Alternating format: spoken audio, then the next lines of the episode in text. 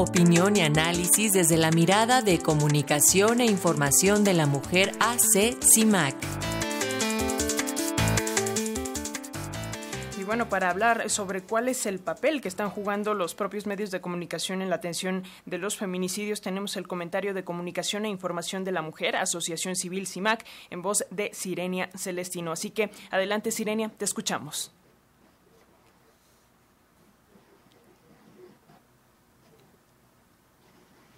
Hola, ¿qué tal? Buenos días. ¿Se escucha bien ahí? Ahí está. Muy bien, pues eh, pensemos juntas, buenos días en esta mañana, pensemos juntas qué es lo que da sustento a la información publicada por los medios de comunicación y es precisamente el papel de las fuentes de información sean fuentes vivas, es decir, personas que comparten su experiencia o testimonio de voz propia, o bien la selección de fuentes secundarias, sean bibliográficas, informes, datos duros, que además dan confiabilidad a lo que se dice. Los observatorios de medios nos señalan que las instituciones de gobierno son las principales fuentes de información de las noticias. Esto, por supuesto, impacta en la información que llegará a la audiencia y el dicho que se reproducirá, la voz y los personajes conocidos, así como las opiniones que estos protagonistas tienen sobre la realidad. Sin embargo, preocupa la falta de pluralidad, que cuando se trata de la violencia contra las mujeres, los funcionarios públicos son el 77% de las voces. Tan solo hace apenas 10 años, los agresores tenían cuatro veces más espacio para, en, estas noticias para justificar por qué asesinaban a las mujeres.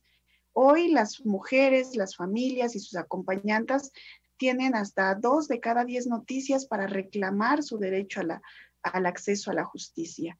Pero eso no es tampoco lo más, más preocupable, pero es decir, si los funcionarios públicos son las voces principales de las noticias sobre violencia machista, ¿qué impacto tiene que estos funcionarios, gobernadores, fiscales, sean los primeros en cometer revictimización?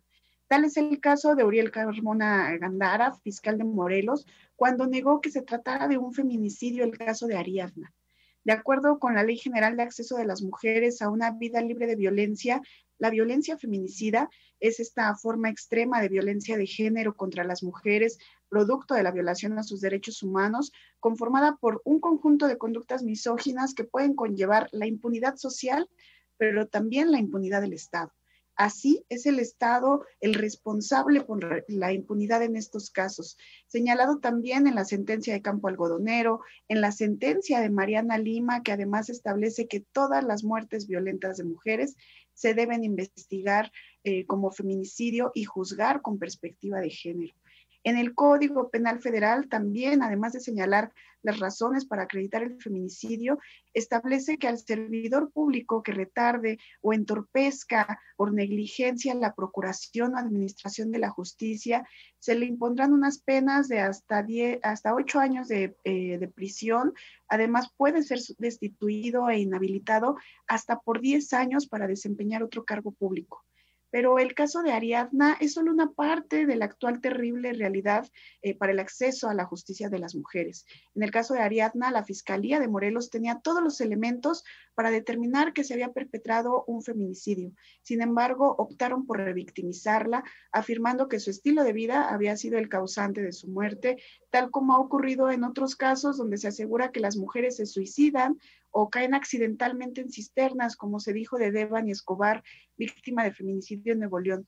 Lo mismo sucedió cuando el procurador de la Ciudad de México, Rodolfo Ríos Garza, en aquel entonces, tuvo que disculparse por los tuits emitidos acerca del feminicidio de Lesbi en la UNAM en 2017 o el señalamiento del fiscal general de Baja California, Guillermo Ruiz Hernández, al referirse a los tatuajes de Dana Miriam sobre su feminicidio ocurrido en Mexicali el 22 de agosto de 2020 y otros tantos casos más. Las declaraciones de las autoridades son en sí misma una violación a los derechos de las víctimas. Su responsabilidad o falta de ella es clave no solo en la difusión de la información, sino también en la criminalización y el cuestionamiento a la víctima.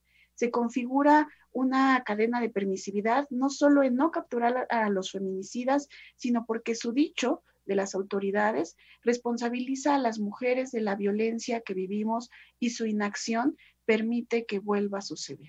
La obligación de las autoridades es garantizarnos el derecho a una vida libre de violencia, el acceso a la justicia y la reparación y la no repetición, no menos que eso. Muchísimas gracias por la escucha. Gracias a ti, Sirenia. Continuamos en comunicación y un saludo y un abrazo para las compañeras de CIMAC. Muchísimas gracias y excelente inicio de semana. Igual para ti, hasta luego.